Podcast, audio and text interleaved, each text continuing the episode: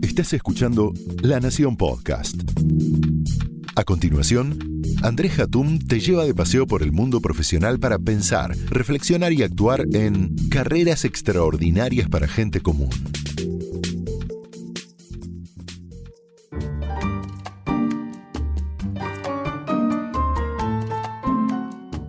Hola, soy Andrés Hatum. Nuevamente, bienvenidos a un nuevo podcast de Carreras Extraordinarias. Hoy vamos a hablar del liderazgo femenino y del techo de cristal o la campana de acero eh, que persigue a la mujer a lo largo de su vida profesional. Em, la pregunta que siempre me, me hice antes de investigar este tema es en el camino a la cima, ¿por qué las mujeres no llegan al poder corporativo de la forma en que los hombres lo hacen? Y las carreras que los hombres y las mujeres quieren tener definitivamente son similares, aunque al final de los días las que logran muchas mujeres son completamente diferentes a sus expectativas. A ver, las mujeres eh, son, son, tan ambiciosas como los hombres, es, decir, hay más probabilidad de que las mujeres vayan a la universidad que los hombres. Sin embargo, son los hombres los que llegan a mejores posiciones directivas que ellas. Ahora bien, ¿cómo puede ser que, habiendo descrito esta realidad, al hombre le vaya mejor en la vida corporativa? Cuando hablo de irle mejor, me refiero a algunos, algunas cosas concretas que tienen números, ¿no?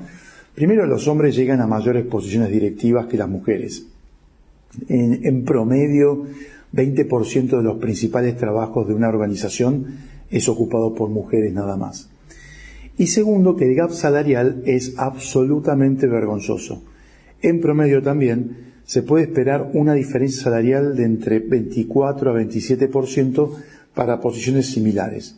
En países de la OCDE, la Organización para la Cooperación y el Desarrollo Económico, que es un club de países más ricos, el promedio indica que los salarios de las mujeres representan el, 80 el 85% de los hombres. Y ya vamos a ver que en la Argentina ese número, ese, gap, esa diferencia es mayor. ¿Cuáles son las causas de estas diferencias? Eh, bueno, está el tema de la maternidad, Hace un tiempo escuché a una experta en empresa y familia, eh, muy soltera ella y sin hijos también, eh, que decía que la maternidad era compatible con la vida profesional. Obvio, pero ¿hasta qué punto están dispuestas las mujeres a dejar o relegar la maternidad?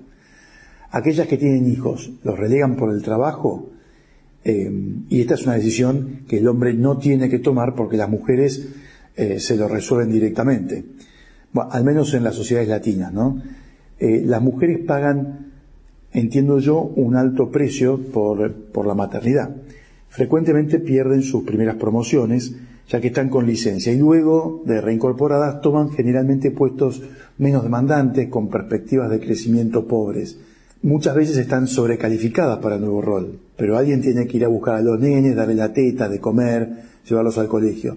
Y los papás Muchos de ellos brillan por su ausencia, o mejor dicho, están ocupados con sus brillantes carreras corporativas. Mientras que los hombres focalizan sus carreras en el negocio, muchas mujeres prefieren áreas de staff que no necesariamente son las que permiten construir el camino hacia posiciones directivas de relevancia. Otro punto eh, de diferencia, además de la maternidad, es la educación. Eh, tuve la oportunidad de estar en Kitsania que es un parque temático en Londres, en el que los chicos que lo visitan pueden elegir entre 60 o 70 trabajos. Se analizó la elección de 61.000 chicos que visitaron el parque y el estudio refleja que estas elecciones indican las experiencias con las que están más familiarizados. Así, por ejemplo, las nenas eligen trabajos asociados a su género, estilistas, asistentes de belleza. Los varones, policías, bomberos. Esto indica que el comportamiento y las aspiraciones de los chicos y chicas están influenciados por lo que observan en las etapas incipientes de desarrollo, como también por los mensajes de los adultos, ¿no? Los nenes no juegan con las muñecas porque eso es de nenas. O, nena, no juegues con la pelota, eso es de nenes, te vas a arruinar la ropa, mejor toma la Barbie. Todas estupideces. En un viaje que hice a Dubái a una conferencia de educación, eh, tuve la oportunidad de entrevistarme con la profesora en psicología Christia Spears Brown de la Universidad de Kentucky, que dice que cuando los maestros y potenciales empleadores alientan a las nenas a estudiar lo que ellos llaman temas STEM, que son las siglas en inglés para ciencia, tecnología, ingeniería y matemática, las chicas están desenganchadas y no comprometidas con eso por las experiencias de sus primeros años de desarrollo. Ahora, si las decisiones de carrera se forman en la infancia, ¿qué se puede hacer? La enseñanza y la orientación sobre el desarrollo profesional sucede alrededor de los 15 años en las escuelas, o sea, 10 años más tarde de lo necesario. Invitar a mujeres ingenieras a que den charlas en clase, rompiendo el paradigma sobre género y carrera puede colaborar, porque generalmente las mamás profesionales que vienen a trabajar son psicólogas, trabajadoras sociales, licenciadas en comunicación y los papás eh, están más relacionados a carreras duras. Hay un tercer tema eh, eh, que muchas veces se habla de la campana de cristal que le impide a la mujer llegar a posiciones relevantes y de peso en la organización. Pero en realidad el gran obstáculo de las mujeres, o que las mujeres tienen, sucede mucho antes en sus carreras. Al inicio de su desarrollo directivo es donde habría que poner más foco. Eh, y esto es lo que se convierte en una campana de acero. Es un límite que se puede ver, duele y es difícil de atravesar. Vamos a escuchar eh, la definición eh, de alguien que sabe mucho de este tema.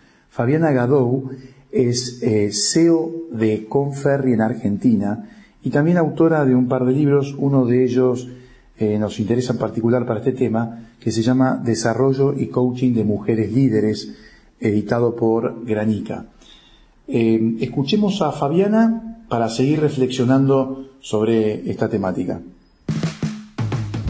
La representatividad de la mujer en posiciones de liderazgo creció, pero a ritmo muy lento. El porcentaje disminuye significativamente entre los niveles de middle management y de primera línea de liderazgo. ¿A qué se debe esto? Hay muchas barreras. La primera podríamos definirlas como organizacional. Las políticas, la estructura, los modelos, los beneficios tradicionalmente estaban pensados para organizaciones tendencia masculina. Desde lo personal, la mujer también presenta limitaciones propias de confianza, de poder entender sus propias capacidades, de tomar riesgo y superar todos aquellos sesgos que pueden rodearla.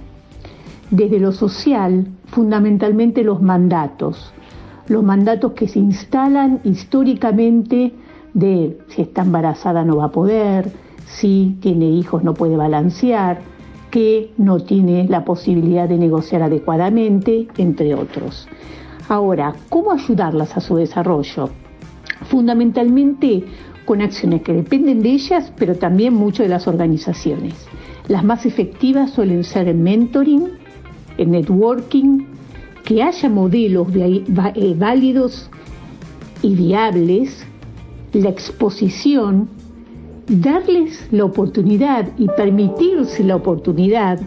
Esto significa que en caso de darse un espacio de promoción o de crecimiento, exista el momento de preguntarle sin la traba de pensar podrá, querrá, pero fundamentalmente revisar los diseños organizacionales hacia un modelo que naturalmente es la tendencia hoy en este contexto de mayor flexibilidad y virtualidad, donde todos tengan la posibilidad de acomodar el desarrollo y acomodar los esquemas de trabajo a sus propias realidades entendiendo la diversidad como un valor para la innovación y para el negocio. Bien, nuevamente em, nos permiten nuestros invitados como Fabiana eh, llevar esto a un realismo eh, impresionante, ¿no? Es decir, puesto bien en contexto. Em, volviendo al tema de la campana de cristal o el techo de cristal y la campana de acero, como le llamo yo, eh, la, literatura inglesa ha llamado a ese problema que se visualiza a inicios de las carreras laborales de las mujeres como broken rung, ¿sí? algo así como em, peldaño roto, que termina retrasando la carrera de las mujeres y generando injusticias e inequidades. A ver, entendamos en qué situación se encuentra la mujer en el mercado laboral para poder entender cómo funciona este peldaño roto. La representación de las mujeres en diferentes posiciones directivas definitivamente mejoró desde 2015 en adelante. Eh, según los datos de la consultora McKinsey, actualmente a nivel global, 48% de los profesionales que comienzan a trabajar son mujeres, respecto, por ejemplo, a un 45% en 2015.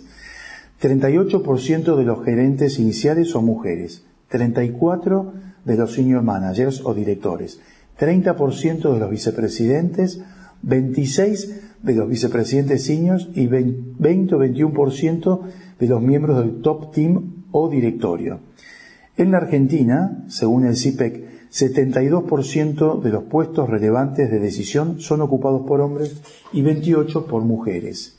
Ahora fíjense cómo este número, estos números van descendiendo a medida de que avanza o se avanza en la estructura profesional. Teniendo en cuenta el avance de los últimos años, podríamos decir que la campana de cristal se está quebrando. Sin embargo, el peldaño roto al inicio de la carrera les impide progresar. Y esto genera una escalera a ninguna parte. El principal obstáculo para llegar a puestos de liderazgo relevantes es lo que se menciona como peldaño roto. ¿Qué es esto exactamente? De cada 100 hombres que son contratados y promovidos al inicio de la carrera en una función gerencial, solo 72 mujeres lo hacen. Esta eh, divergencia, este gap al inicio de la carrera directiva hace que muchas mujeres se queden estancadas y eh, pocas lleguen a ser directivas. La inequidad inicial en las carreras de las mujeres tiene un impacto enorme en lo que se llama talent pipeline o la reserva de talento de las organizaciones. ¿Cómo es esto? Como los hombres superan en número a las mujeres al inicio de la carrera profesional, hay menos mujeres para contratar o promover para posiciones senior y por ende el número de mujeres decrece en cada nivel subsiguiente. Entonces, a pesar que los ratios de contratación y promoción están mejorando en los niveles más altos, las mujeres profesionales en su totalidad no llegan a recuperar terreno, simplemente porque no hay suficientes mujeres para avanzar así de trágico. Una encuesta en Estados Unidos sugiere que si las mujeres fueran contratadas y promocionadas al mismo nivel que los hombres, para el año 2025 habría un millón más de mujeres en posiciones corporativas solamente en ese país. ¿Qué hay que hacer? Bueno, hay que arreglar la escalera. En la Argentina, para ver datos concretos, el último reporte del Centro de Evaluación de Políticas Basadas en Evidencia, el CEPE de la Universidad Torcuato Di Tella, da un panorama complejo de la mujer en el mercado laboral. Cuatro de cada diez mujeres no tiene acceso al mercado laboral argentino, mientras que el 59% de las mujeres participan en el mercado laboral, el 80% de los hombres lo hacen, lo que genera una brecha del 21%. En los países desarrollados esa brecha llega al 16%. Estas brechas, así como el acceso a posiciones directivas, requieren algunas acciones concretas. Primeramente, apuntalar el nivel educativo, algo que ya analizamos, pero veamos con más detalle. A mayor nivel educativo de la mujer, aumenta su participación en el mercado laboral. ¿Qué pasa en nuestro país? Del total de las mujeres que tiene título universitario, el 86% trabaja entre las que tienen solamente la educación primaria, el porcentaje cae a 42%. Hay una marginación de las mujeres con bajo nivel educativo. Afianzar la educación y consolidar los estudios de disciplina STEM que mencionamos previamente, o sea, ciencia, tecnología, ingeniería y matemática, es primordial. Un estudio en la ciudad de Buenos Aires, por ejemplo, muestra que a los nueve años las nenas ya creen que son peores en matemática que los varones. Y entre los 6 y los 8 años, las niñas asocian la ingeniería con características masculinas. Por lo cual hay que empezar muy de chicos a poder influenciar en estas disciplinas. Esta percepción tan temprana impacta claramente en los sectores e industrias donde las mujeres participan laboralmente. Eh, por ejemplo, hay una estadística presentada por el INDEC donde em, considera que hay sectores más femeninos como la salud y servicios sociales con una participación femenina del 75% y 59% respectivamente. Y otros más masculinos donde la participación femenina es escasa. Construcción, actividad primaria, transporte y comunicaciones. ¿Cuánto influye el mapa del empleo en el ingreso mensual? Impacta y mucho. La dispersión salarial entre el hombre y la mujer en Argentina puede llegar al 26%. Y cuanto más arriba en la estructura, se, está o se va llegando, mayor la dispersión. Algo más que hay que intentar es lograr que haya más mujeres en carrera, ¿no? Permitir a las mujeres mayor participación en las primeras contrataciones y promoción a nivel gerencial es un factor eh, relevante a la hora de achicar la brecha de género. Y en este sentido, las empresas deberían establecer targets claros a lo largo de del tiempo que demuestra una mayor inserción de las mujeres en las filas directivas tempranas en la carrera. A mucha gente la, palabra esta de poner targets eh, le parece una discriminación contra los hombres, pero es la única forma que existe para poder sacar esa, esa dispersión y ese desvío. Para esto yo creo que es necesario tener procesos claros de evaluación alejados de los prejuicios y discriminación de género. Y esto se logra con una buena evaluación, esponsoreo y mentoreo de las potenciales líderes en el inicio de las carreras profesionales. Los mentores con experiencia y relevancia organizacional son fundamentales.